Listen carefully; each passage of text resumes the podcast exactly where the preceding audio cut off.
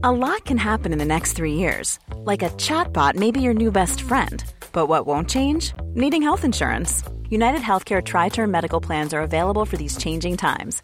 Underwritten by Golden Rule Insurance Company, they offer budget friendly, flexible coverage for people who are in between jobs or missed open enrollment. The plans last nearly three years in some states, with access to a nationwide network of doctors and hospitals. So, for whatever tomorrow brings, United Healthcare Tri Term Medical Plans may be for you. Learn more at uh1.com.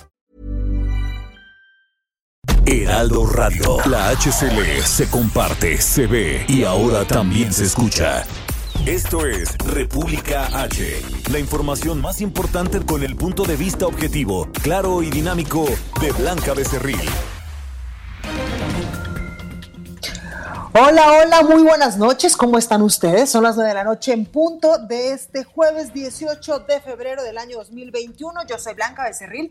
Esto es República H y yo, por supuesto, que como todos los días, los invito a que se queden conmigo porque en los próximos minutos le vamos a dar la información más importante generada hasta el momento para que usted, por supuesto, esté bien informado de lo que ha ocurrido en las últimas horas en el territorio nacional y, por supuesto, en la capital del país. Así que quédese conmigo porque hay muchas cosas que informarle. También tenemos entrevistas exclusivas que, por cierto, hoy eh, vamos a platicar con el secretario de Salud de Nuevo León, Manuel de la O, pues para que nos platique cómo va el asunto de la vacunación en este estado de la República. Acuérdense que Normalmente iba a empezar el día lunes la vacunación, eh, también como en algunos puntos del territorio nacional. Sin embargo, por las eh, pues bajas temperaturas, por este mal clima y también por los apagones, hay que decir lo que se han eh, pues presentado en el norte del país, es que la vacunación empezó el día de ayer en Nuevo León y también en Tamaulipas. De esto vamos a platicar también con él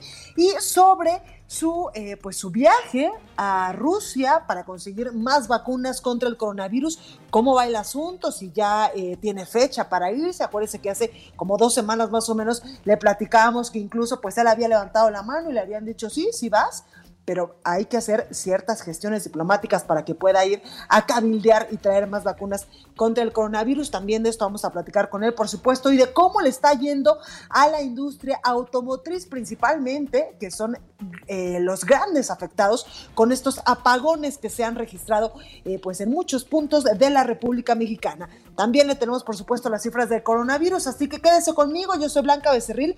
Esto es República H. ¿Qué le parece si arrancamos con un resumen de noticias? En resumen. Los cancilleres de México y Rusia sostuvieron este jueves una conversación telefónica para acordar los detalles de primer embarque, del primer embarque de la vacuna Sputnik 5 este fin de semana. La secretaria de Gobernación, Olga Sánchez Cordero, aseguró que en el acceso a la vacuna anti-COVID se le da prioridad a los municipios de mayor pobreza y marginación, haciéndolo de manera ética y responsable, atendiendo cuestiones de justicia social y solidaridad sin que se politice. Cofepris lanzó una alerta por una operación clandestina de compra-venta de la supuesta vacuna de Pfizer que se vendía en Nuevo León hasta por 40 mil pesos.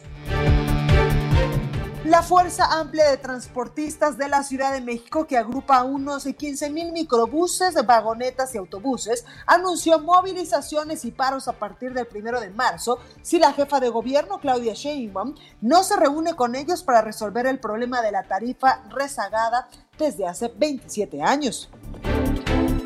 Oiga, y la NASA confirmó que Perseverance llegó y se posó en la superficie de Marte ya tras superar los siete minutos de terror debido a la peligrosa fase de descenso que se ocasiona al entrar en la atmósfera de este astro, con lo que en los próximos días se espera se halle alguna forma de vida en ese lejano territorio. Reporte vial.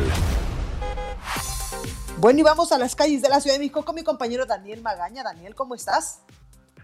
¿Qué Blanca? Muy buenas noches. Eh, nos encontramos eh, pues ya muy bien recorriendo las calles de la ciudad, concretamente por la zona del eje 5 sur para las personas que se incorporan al, anillo periférico oriente. Encontramos algo de carga vehicular para cruzar la zona de la avenida Javier Rojo Gómez, pero a partir de aquí pues es una buena opción este eje vial para trasladarse hacia la zona del circuito interior o también las personas que ingresan hacia la zona de la avenida Canal de Río Churbusco, hasta ahora con muy buenas condiciones viales para trasladarse hacia la zona de Zaragoza. De reporte, buenas noches. Muchísimas gracias, Daniel. Y vamos con mi compañero Alan Rodríguez. Alan, ¿cómo estás?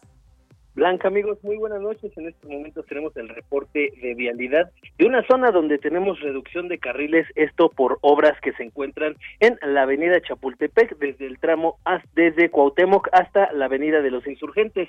También la avenida Río de la Loza entre Niños Héroes y Lázaro Cárdenas presenta reducción de carriles, pero esta vez es desde el centro, desde el Camellón Central. También la avenida Valderas, desde la zona de Juárez hasta la zona de Arcos de Belén, presenta reducción de carriles para quienes se desplazan en dirección hacia la zona sur de la capital. Por lo pronto es el reporte que tenemos desde este punto de la Ciudad de México y les recomendamos a todos nuestros amigos automovilistas extremar precaución en estos puntos. Gracias, Alan. Muy buena noche. Buenas noches. Y Augusto Atempa, ¿tú en qué punto de la Ciudad de México te encuentras?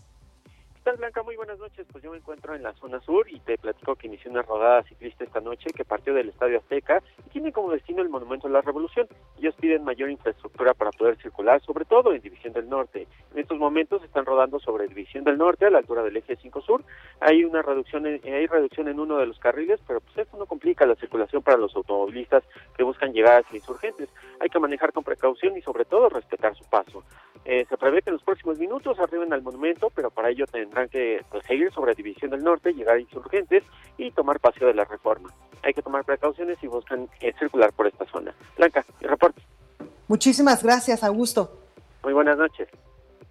La nota del día.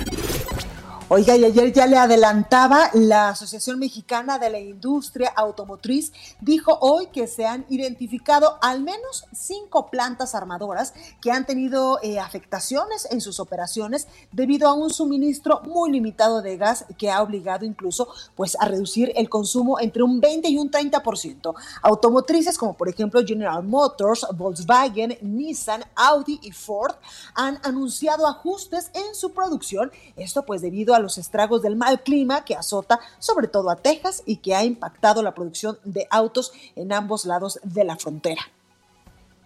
Entrevista. Y precisamente para hablar de este tema, tengo en la línea telefónica y me da mucho gusto saludar a Mauricio Curi. Él es director de comunicación corporativa y asuntos de gobierno de Volkswagen. Mauricio, buenas noches, ¿cómo estás? Muy bien, Blanca, con mucho gusto saludarte. Gracias por la oportunidad de platicar contigo.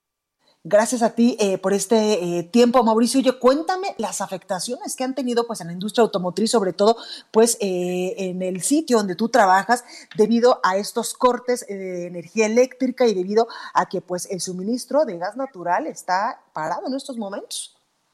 Pues sí, mira, te, comento que básicamente sobre los cortes de energía que se anunciaron en, el estado de Puebla lo manejaron muy bien en términos de que seccionaron el área industrial para privilegiar la producción industrial y, las clínicas, esas no, no, les faltó energía, tampoco en Guanajuato tuvimos problemas eléctricos. Lo que sí está siendo un, tema es el tema del suministro de gas, porque como eh, tú bien sabes, el gas genera algunas operaciones de calor que se requieren en, pues, en los hornos de pintura, en fundición y en otras, otras operaciones que sin, sin este suministro en los volúmenes adecuados, eh, pues no pueden realizarse y eso tiene que detener la planta productiva. Por lo mismo anunciábamos que a partir del día de hoy y, mañana se detendría el segmento de la producción de Jetta y mañana aunado a esto se, se va a detener el segmento de la producción donde hacemos el Golf y el Taos. Claro. Mauricio, esta, eh, ¿este paro cuánto tiempo durará aproximadamente? ¿Tienen una, un estimado? Mira, nosotros eh, con estos eh, temas coyunturales trabajamos con planeaciones prácticamente diarias. Okay. Entonces, el, el, estimado es que pues hasta mañana esta circunstancia está vigente. Estamos en espera de la información oficial por parte de las autoridades para ver cómo viene el, el reabastecimiento y la normalización en el suministro y de ahí estaremos tomando las, las medidas que, sean convenientes. Esperemos que, pues, eh, lo que se ha dicho en medios es que el fin de semana se reanudar el suministro de gas y que esto nos permita reanudar la próxima semana de manera estable. Oye, Mauricio, mucho se ha dicho también eh, que el país no ha avanzado eh, pues como se debe en el asunto de las energías renovables. Esto también podría traer, por ejemplo, beneficios a la industria automotriz si es que estuviéramos en otras condiciones. Pues mira, para darte un ejemplo, el 70% del suministro eléctrico de toda nuestra producción, tanto en Puebla y Guanajuato, proviene de fuentes eólicas. Nosotros tenemos un contrato con, con, un parque eólico que está en la Bufa, en Zacatecas, y que nos abastece el 70% de la electricidad que requerimos. Nuestro objetivo es llegar al 100% de, de energía 100% limpia, no solamente en, en, energía eléctrica, sino también en gas. Estamos buscando proyectos de biomasa y biogás que nos permitan la generación de este, de este combustible que es muy popular en, en Europa y que en México pues, no, no, no, se ha popularizado.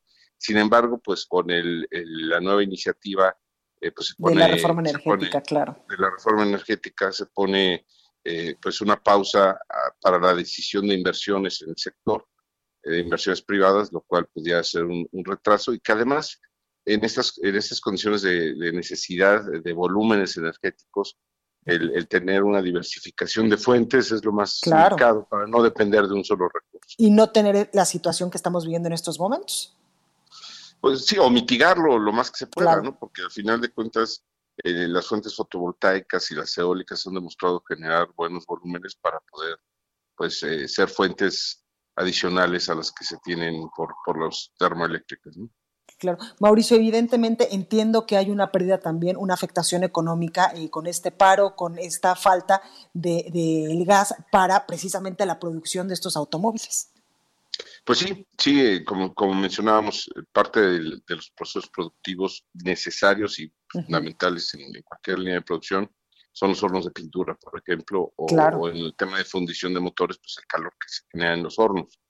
Sin esta generación de calor es imposible continuar con la producción porque detiene un proceso que, como tú sabes, es secuenciado, no, no, no es que puedas detener la pintura y poder seguir ensamblando vehículos. Entonces, sí te detiene toda la producción.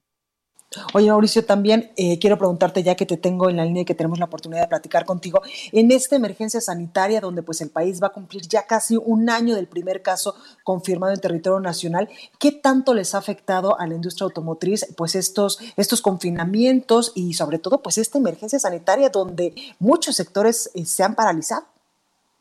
Pues mira, el, impacto fue muy grande el año pasado.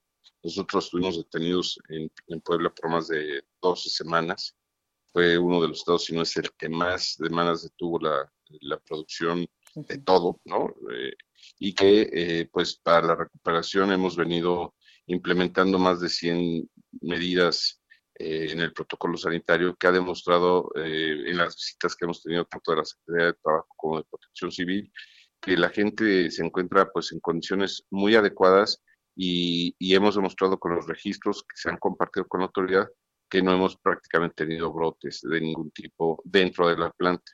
El, registro que llevamos nos permite identificar cuando los, el, personal pudiera llegar contagiado y el 100% de los contagios que se han detectado provienen de fuera, lo cual nos ha permitido eh, pues compartir los protocolos de manera local con otras, eh, empresas, con la propia autoridad y esto eh, pues ha dado la certidumbre de que tenemos procesos adecuados para poder seguir adelante.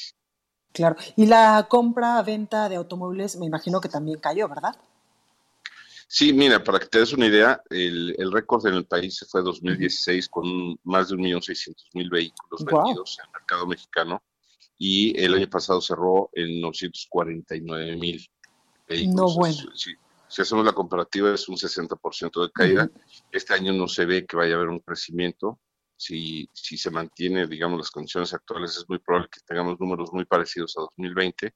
Y, bueno, pues lo que nos da optimismo es la recuperación en otros mercados donde participamos con exportaciones.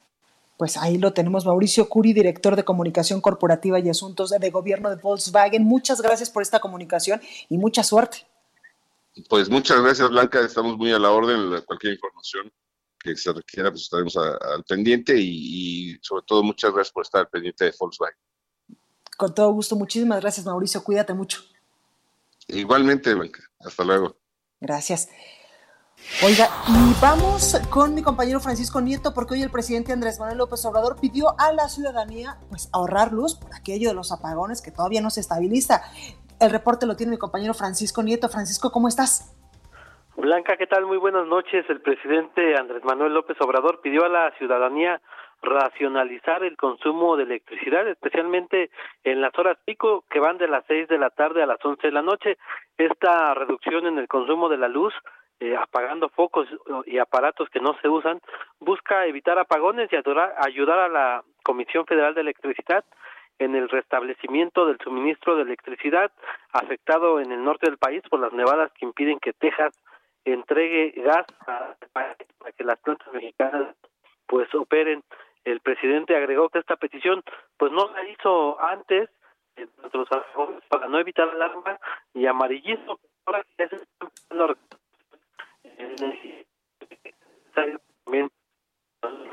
ciudadanos me Casi no te escuchamos muy bien, Francisco. Estamos teniendo un poco de problemas con la comunicación con mi compañero Francisco Nieto, quien precisamente nos está hablando sobre eh, pues, lo que decía y lo que pedía, sobre todo el presidente Andrés Manuel López Obrador, para poder ahorrar luz, porque en estos momentos, evidentemente, pues hay un problema importante en varias regiones del país. ¿Ahí me escuchas? Entrevista. Y es que eh, pues la secretaria de Gobernación, Olga Sánchez Cordero, eh, pues dijo que este asunto del coronavirus, pero sobre todo de la vacunación, no se está politizando, no se está politizando el tema. Para eh, hablar un poco más de este asunto, tengo en la línea telefónica a Mauricio Vila, gobernador de Yucatán y sobre todo coordinador de la Comisión de Salud de la Conferencia Nacional de Gobernadores de la CONAGO. Gobernador, buenas noches, ¿cómo está? Muy bien, Blanca, muy buenas noches. Un gusto poder estar contigo y con todo tu auditorio. Gracias, gobernador. Pues cuéntame eh, sobre esto que les explicaba la secretaria de Gobernación, donde pues ella asegura que el asunto de la vacunación de coronavirus pues no se está politizando. Pues mira, el día de hoy tuvimos una, una reunión con funcionarios del gobierno federal encabezados por la secretaria de Gobernación.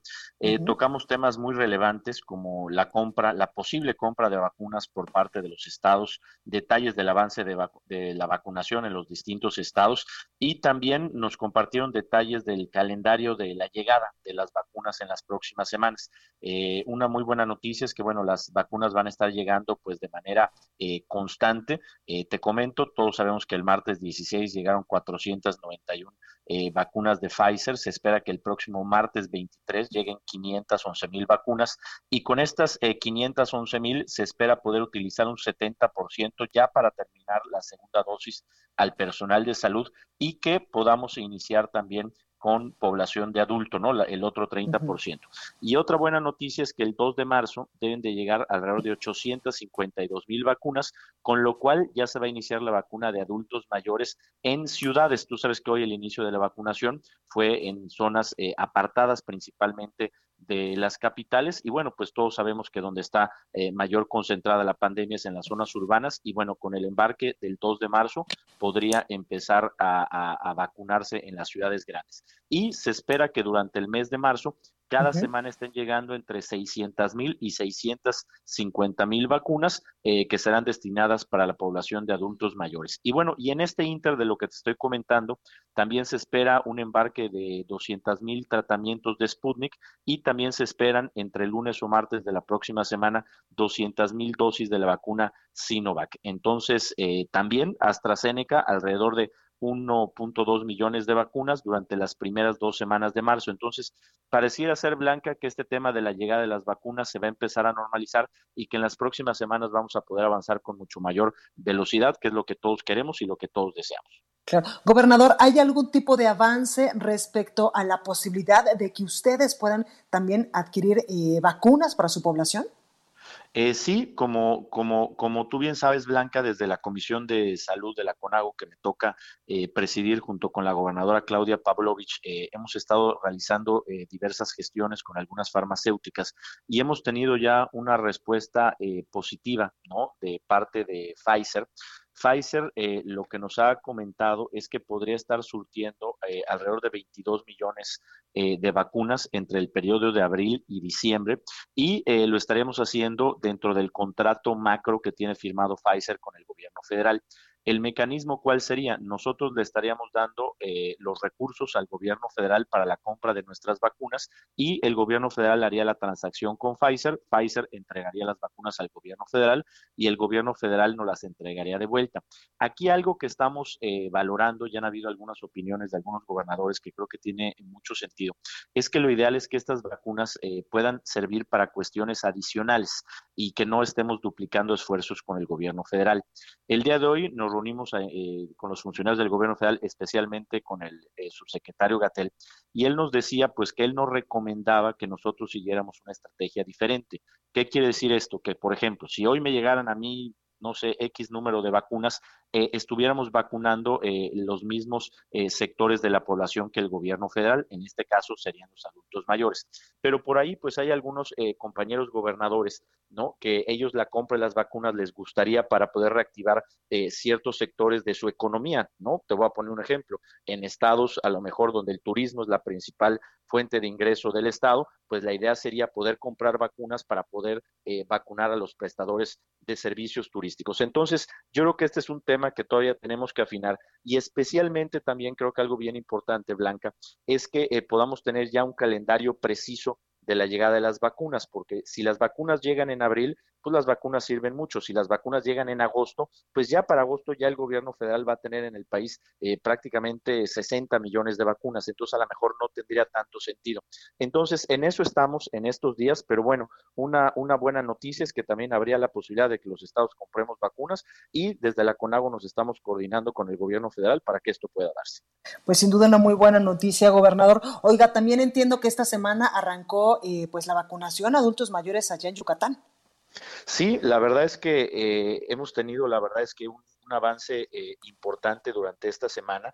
Eh, recibimos alrededor de 15.600 eh, vacunas de AstraZeneca, que desde el día el lunes iniciamos con la vacunación de los adultos mayores. Vamos a muy buen ritmo, vamos prácticamente al 60%, vamos a terminar sin problemas en estos días. Y también recibimos 10.725 vacunas de Pfizer para poder poner la segunda dosis al personal de salud. Esa dosis las empezamos a, a poner el día el día de hoy y también esperemos que en esta misma semana eh, terminemos. Afortunadamente el proceso se ha dado en orden, sin filas, sin largas colas. La verdad es que vamos, vamos muy bien aquí en Yucatán. Gobernador, y en Yucatán precisamente cómo va el asunto del coronavirus, ya podremos ver la luz al final del túnel, ya podremos en algún momento pues eh, ir o migrar a un semáforo color eh, verde. Pues mira, yo creo que es importantísimo que no bajemos la guardia en este tema de la pandemia. Todos tenemos que seguir eh, cuidándonos. Aquí en Yucatán hemos tenido eh, una estabilidad de la pandemia prácticamente desde el mes de septiembre. Eh, llevamos ya varios meses con el 96% de nuestra economía funcionando. El 4% que está cerrada, pues es lo relativo que tiene que ver con los servicios educativos y que evidentemente hasta que no haya un regreso a clases, pues esto no se podrá reactivar. Pero llevamos ya varios meses con nuestra economía funcionando prácticamente al 100 y bueno, evidentemente ahorita en el mes de diciembre con el incremento de la movilidad de las fiestas, en enero un ligero repunte, pero dentro de los parámetros hoy tenemos más o menos eh, pues un 30% de camas ocupadas, o sea que estamos muy bien y el llamado sigue siendo el mismo, ¿no? Para los yucatecos y para la gente de todo el país, ¿no? A seguirnos cuidando, a no bajar la guardia y esperemos que este proceso de vacunación se siga acelerando y que pronto podamos salir de esto. Totalmente, pues ahí lo tenemos Mauricio Vila, gobernador de Yucatán y coordinador de la Comisión de Salud de la Conferencia Nacional de Gobernadores. Muchísimas gracias por esta comunicación. Al contrario, Blanca, un gusto por estar contigo y con todo tu auditorio. Muy buenas noches. Gracias, muy buenas noches. Bueno, pues ahí información importante que nos ha dado el gobernador de Yucatán, donde pues nos adelanta eh, que hay eh, pues esfuerzos contundentes y hay avances importantes en eh, pues esta posibilidad de que los gobernadores puedan adquirir vacunas para su población. Ya no lo decía que el gobierno federal pues va a tener un pues un papel importante como intermediario con las farmacéuticas, con estas pues empresas que están vendiendo precisamente las vacunas a los gobiernos, así que seguramente pues pronto podremos, podremos anunciar que tenemos más vacunas en el país y que se podrá vacunar a la mayor cantidad de personas en territorio nacional, porque hay que recordar que estamos pues a unos días de que eh, pues nuestro país cumpla un año, un año, 12 meses del primer caso de coronavirus en territorio nacional y lamentablemente hasta este momento las cifras van en aumento. México hoy acumula 178.108 muertos por coronavirus y evidentemente pues la cifra de personas que han eh, resultado positivas también va en aumento todos los días. Lamentablemente, pues nunca hemos visto que, como dice el subsecretario Hugo López Gatel, esta plana, esta curva se aplane. Nunca hemos visto tampoco que vaya a la baja esto, esto está eh, pues todavía en alerta, así que por favor hay que seguirnos cuidando y como nosotros se lo hemos dicho aquí en el Aldo de México, use el cubrebocas porque sí sirve, lávese las manos muchísimas veces durante el día y siga con la sana distancia. ¿Qué le parece si vamos a un breve corte? Yo soy Blanca Becerril, esto es República H, no se vaya que yo regreso con más información.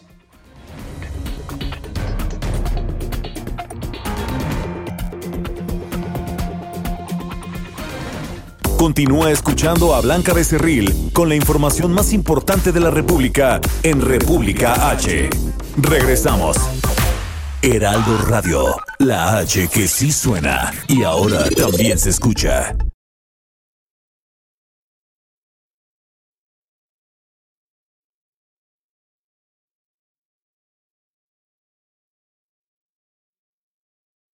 Heraldo Radio. Estamos de regreso con la información más importante de la República en República H, con Blanca Becerril, transmitiendo en Heraldo Radio. En resumen. La Secretaría de Salud reportó 1.047 muertes más por coronavirus, con lo que suman 178.108. Hay también 2.022.662 casos confirmados de coronavirus, lo que representa una cifra mayor a 9.099 más que el día de ayer. Las autoridades sanitarias informaron que todas las entidades se ubican por debajo del 70% de ocupación hospitalaria y en el caso de las camas con ventilador se registra un notorio descenso ya que todas las entidades se encuentran por debajo del 67% de ocupación. El abogado de los 43 normalistas de Ayotzinapa, Vidulfo Rosales, informó que fueron enviados 16 restos humanos a la Universidad de Innsbruck, esto en Austria, para determinar si corresponden a alguno de los estudiantes desaparecidos. Juan Carlos Hernández Bejar y Patricia Martínez Bernal, conocidos como los monstruos de Ecatepec, fueron condenados a prisión vitalicia tras ser declarados culpables del asesinato de una menor de 13 años de edad cometido en el mes de abril del año 2012, informó la Fiscalía de Justicia del Estado de México.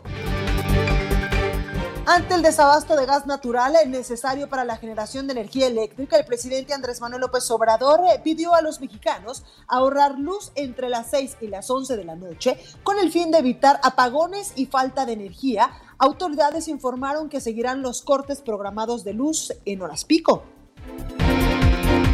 Y la energía eléctrica se restableció en dos millones de hogares en Texas, allá en Estados Unidos, que aún padecían recortes por las nevadas, así lo informó el gobierno de Greg Abbott. Oiga, y vamos eh, con mi compañero Carlos Navarro porque apoyan adultos mayores para trasladarlos a los puntos de vacunación contra el coronavirus. Esto aquí en la Ciudad de México. Carlos, ¿cómo estás? Buenas noches, Blanca. Te saludo con gusto a ti, al editor. Bien comentarte que para que todos los adultos mayores tengan acceso a la vacuna contra la COVID-19, las autoridades capitalinas han echado manos de diversas herramientas. En este caso, la Secretaría de Inclusión y Bienestar Social de la Ciudad de México informó que del 15 al 17 de febrero, un grupo de 13 profesionales en servicios para personas adultas mayores apoyaron trasladando a 88 ancianos y ancianas a una a una unidad de vacunación en las alcaldías Coajimalpa, Milpalta y Magdalena Contreras. Las personas mayores que viven solas y o no cuentan con redes de apoyo en estas demarcaciones reciben asistencia de la Secretaría de Inclusión y Bienestar Social a través del Instituto para el Envejecimiento Digno. En este caso, una vez vacunadas, se les brinda el apoyo para regresarlas a sus casas, obviamente bajo las estrictas medidas sanitarias y de cuidado. Como parte de este respaldo brindado, también se han apoyado 49 personas mayores para que agenden su cita, su cita y se les aplique el biológico. Y si me lo permites, Blanca, hace unos momentos la jefa de gobierno tuiteó que se alcanzó la meta de vacunación contra la COVID-19 adultos mayores en las alcaldías de Coajimalpa, Milpalta y Magdalena Contreras. En total se han aplicado entre lunes y jueves de esta semana 83.037 dosis que representan el 95% de las 87.320 que recibieron del gobierno federal. En Coajimalpa fueron aplicadas 28.439, en Magdalena Contreras 40.535 y en Milpata 14.063. Así que mañana ya no se van a instalar las unidades de vacunación en estas tres alcaldías de la Ciudad de México y solo serán las brigadas domiciliarias las que apliquen el biológico. Blanca, la información que te tengo. Como siempre, muy completa, Carlos, gracias. Hasta luego, buenas noches. Oiga, y vamos hasta Nuevo León, allá a Monterrey, con mi compañera Daniela García Mirani. ¿Cómo estás? Muy bien, Blanca, muy buenas noches. Te saludo desde Monterrey y donde hoy pues se presentó el semáforo epidemiológico como todos los jueves. La autoridad del estado de Nuevo León decidió mantener los cierres a negocios los domingos, sin embargo, permitió ampliar los horarios entre semana y aforos permitidos a los negocios que están operando actualmente. El secretario de Salud del Estado, Manuel de la Oca Vasos, detalló que el Consejo de Seguridad en Salud autorizó la ampliación de horarios hasta las 12 de la noche y los aforos permitidos subieron de 30 a 50%.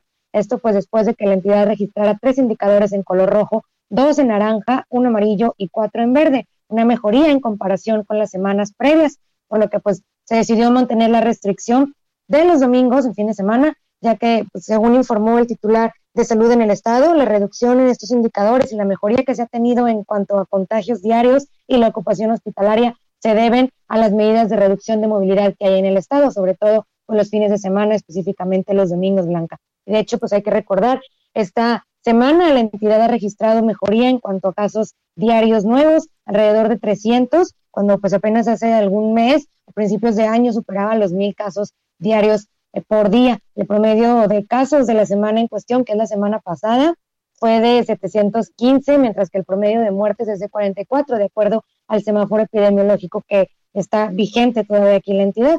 Por su parte, los indicadores en color verde durante esta semana fueron la capacidad para realizar pruebas COVID en el estado, el promedio de pruebas diarias realizadas, crecimiento de enfermedades respiratorias y la tasa de transmisión que se ubica en 1.03%. Así que existe la situación blanca, se mantienen los cierres los domingos, pero se les permite a los comercios abrir un poco más en horario y también recibir un poco más de gente.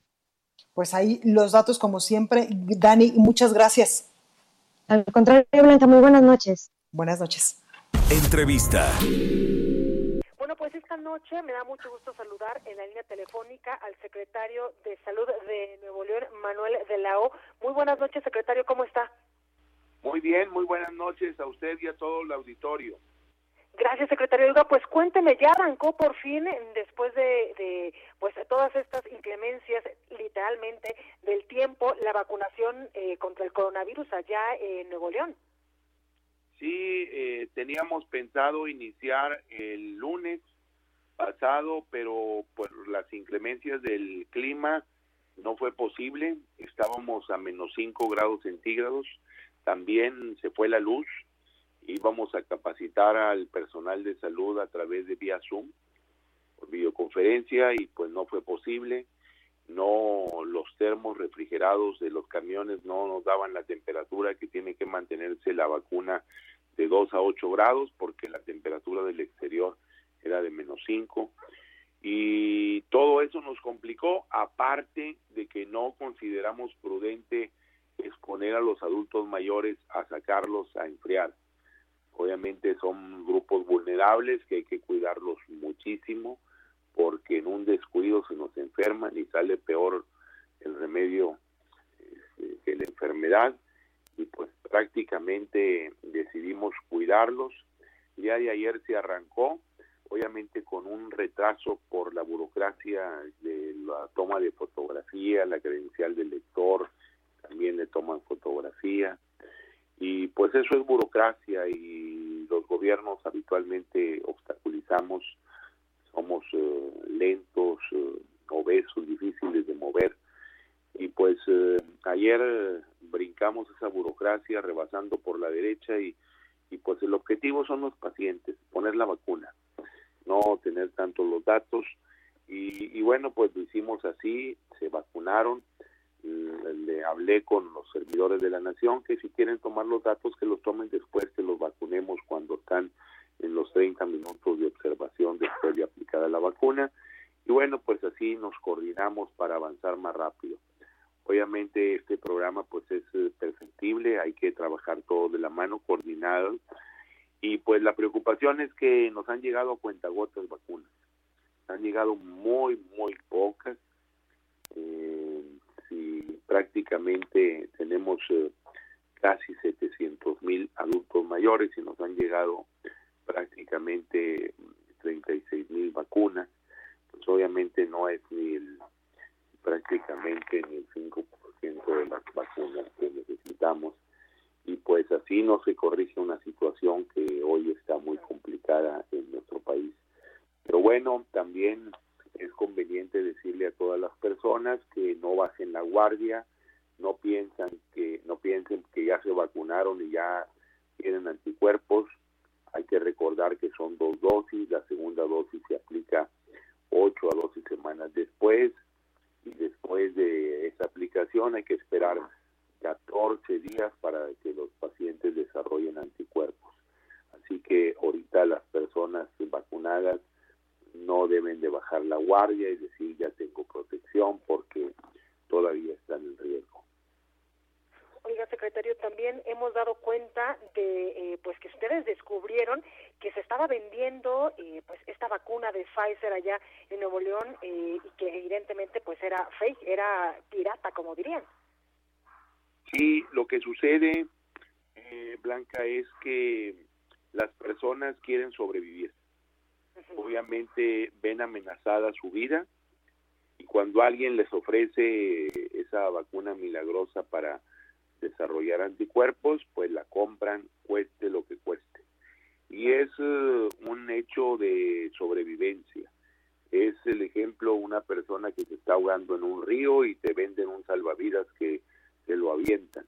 ¿Cuánto vale ese salvavidas? Pues aquí el salvavidas valía 25 mil pesos, a otros pacientes se las vendían en 15 mil, a otros se las vendían en 11 mil 100 pesos cada dosis y lo peor del caso es que son vacunas falsas, son vacunas que no tienen registro en nuestro país, son vacunas que el código que viene en las vacunas, la de Pfizer que tiene, tenemos en el estado y que hay en el país, tiene dos letras antes de la numeración. Estas vacunas no existen esas letras, son puros números y la fecha de caducidad de esta vacuna apócrifa es hasta el año 2024. Las vacunas no tienen una vigencia tan larga, habitualmente tienen meses de vigencia y tener una, una vacuna de esas características, pues a los pacientes les pudieron haber inyectado agua, les pudieron haber inyectado solución fisiológica, es decir, una solución de los sueros, o bien les inyectaron alguna sustancia dañina. Lo que me preocupa es la confianza que va a generar en los pacientes, es decir, que ya tengo anticuerpos, vuelven a la calle, vuelven a salir a hacer su vida normal, no tienen anticuerpos, se contagian y esas personas pueden fallecer. Obviamente se detuvo a seis personas, esas personas están detenidas, están por la Fiscalía General de la República, es un delito federal, y bueno, pues se sigue investigando toda la trazabilidad para ver de dónde sacaron las vacunas, quién las trajo, cómo las compraron y pues a las personas decirles que, pues eh, hay que eh, revisarlas para valorar niveles de anticuerpos, a ver si realmente desarrollaron anticuerpos o no. Hay un fraccionamiento exclusivo acá en Monterrey que se llama fraccionamiento Las Misiones Solamente en ese fraccionamiento se han vacunado alrededor de 90 personas, 80, 90 personas, que los doctores los, les solicitaban que guardaran secreto y los mandaban a ese lugar para vacunarlos. Y pues hoy se va a hacer un contrabando, así como la droga de las vacunas. Hay mucha gente que eh, quiere enriquecerse con este tema de vacunas y hoy tenemos que ser más veloces para conseguir vacunas en los diferentes países del mundo porque en nuestro país el sistema de vacunación pues va muy lento. secretario, ya que toca este tema, ¿qué pasó con su viaje a Rusia para conseguir más vacunas? Eh, estamos pendientes. Eh, he tenido contacto con algunas eh, personas de Rusia y estamos prácticamente al pendiente de una reunión con el ministro de Salud, con el director del Fondo de Inversión Directa en Rusia, para una vez que tengamos la reunión y tener ya claridad de que realmente nos van a vender y se puede establecer la empresa que produzca vacunas Sputnik en Nuevo León, poder acudir. Pero sigue todavía en pie eso, pero hasta no tener toda la información bien clara, eh, viajaremos. Secretario, entonces se podría estar realizando esta esta vacuna, fabricando aquí en el país, allá en, en, su estado. Sí, esperemos que así sea. Seguimos eh, trabajando eh, en ese aspecto. Eso sería buena y Sería algo fabuloso. Claro. Sería algo fabuloso porque no podemos eh, depender nosotros siempre de otros países. En nuestro país existe miles y miles de científicos, de investigadores, muchas instituciones eh, como CONACIT, eh, grandes universidades que desarrollan conocimiento nuevo que nos ayuda a, enfrentar estas enfermedades y hoy hay que tomarlos en cuenta. Hay muchísimas personas muy valiosas, escucharlos y seguir sus recomendaciones y obviamente invertir en salud, que es la mejor inversión. Claro. Secretario, por último, quiero preguntarle qué sí se puede hacer, qué no se puede hacer allá en Nuevo León, qué sí está abierto en estos momentos, eh, donde pues todavía está vigente la emergencia sanitaria por el coronavirus. Sí, pues prácticamente hoy presentamos los indicadores del semáforo de salud, donde prácticamente está abierto casi todo lo indispensable, lo esencial, y aumentamos eh, la apertura de un 30% a un 50% del aforo teníamos anteriormente a un 30% y lo tenemos al 50% y el cierre de los diferentes establecimientos estaba a las 11 de la noche, hoy lo ampliamos hasta las 12 de la noche. Esos establecimientos son restaurantes, eh, gimnasios, ferreterías, panaderías, eh, carnicerías, todos los establecimientos que son indispensables. Lo que continúa en Nuevo León es el cierre en los domingos. Los domingos hemos eh, cerrado los eh, eh, supermercados, las tiendas de conveniencia como Oxxo, Super 7, tiendas de abarrotes. Cerramos prácticamente todos los domingos, menos las farmacias donde se venden productos médicos, para reducir la movilidad. Si reducimos la movilidad, se reducen los contagios y las hospitalizaciones como lo hemos logrado hacer en estos últimos eh, días, que hemos logrado disminuir en 14 días de 600 pacientes eh, de hospitalización. El día, eh, prácticamente el día 5 de febrero teníamos 1.653 pacientes, hoy tenemos 1.046 pacientes internados en los diferentes hospitales de Nuevo León. También los contagios, teníamos el 5 de febrero 781 y hoy tenemos 305 contagios. Obviamente también nos ayuda mucho el frío. Hoy las personas no salen, están en su casa y eso nos ayuda mucho a reducir también los contagios. Y vamos a ver algunos resultados en las próximas semanas. Van a continuar en estos días el frío, y obviamente un día que mantengamos la gente en su casa es un día valiosísimo porque eso nos reduce enormemente los contagios. Pues ahí lo tenemos. Secretario Manuel de la O, secretario de Salud de Nuevo León, muchísimas gracias por esta comunicación. Cuídese mucho. Igualmente, un saludo a todo el auditorio y excelente noche. Gracias, cuídese. Entrevista.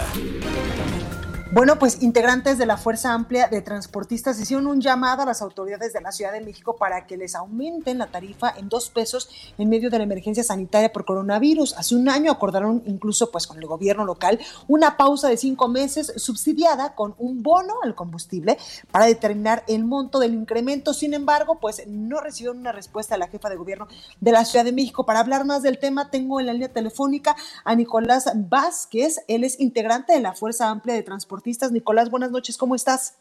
Buenas noches, bien, aquí este, pues eh, con esta noticia que eh, hoy dimos a conocer precisamente, ¿no? De un año, como bien mencionabas ahorita tú en la introducción de, del programa eh, o de la, de la nota, a un año de, de, esta situación, de este acuerdo, de esta promesa, pues una promesa incumplida y, y bueno, este, viendo que, que, este, que podemos, este, qué respuesta podemos encontrar con la jefa de gobierno.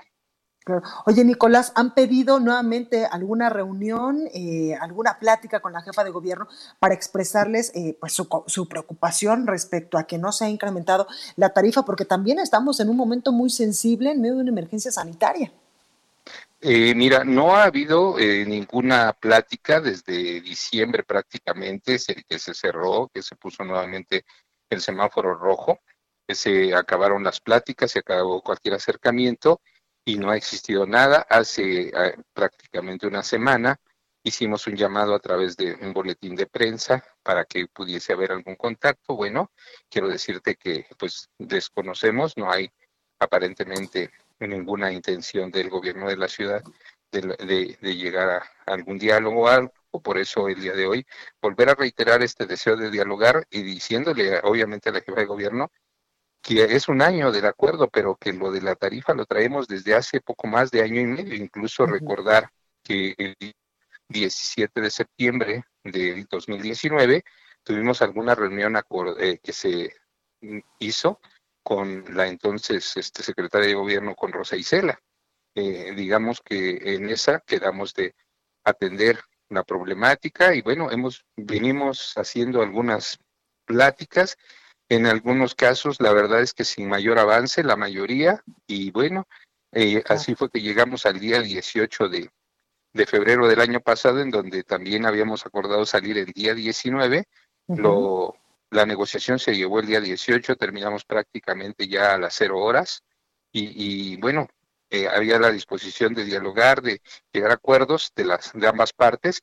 Pudimos evitar alguna situación de malestar hacia la sociedad. Hoy es un tema bastante difícil y lo entendemos. Incluso había una, una pregunta por ahí de alguno de los este, amigos reporteros en donde nos decía que si no era una situación pues crítica e incluso de insensibilidad de, de nuestra parte el hacer esta situación, decíamos que nosotros lo consideramos no una no esta situación, sino más bien una situación de necesidad, toda vez que a más de un año y medio y seguimos en esta misma situación, pero además con una situación bastante crítica porque, digámoslo así, lo hemos manifestando en varias ocasiones, que en 27 años nuestra tarifa se ha incrementado el 100%, digamos que en el 94 traíamos una tarifa de 2.50 y hoy estamos en 5 pesos para el recorrido de los 5 primeros kilómetros.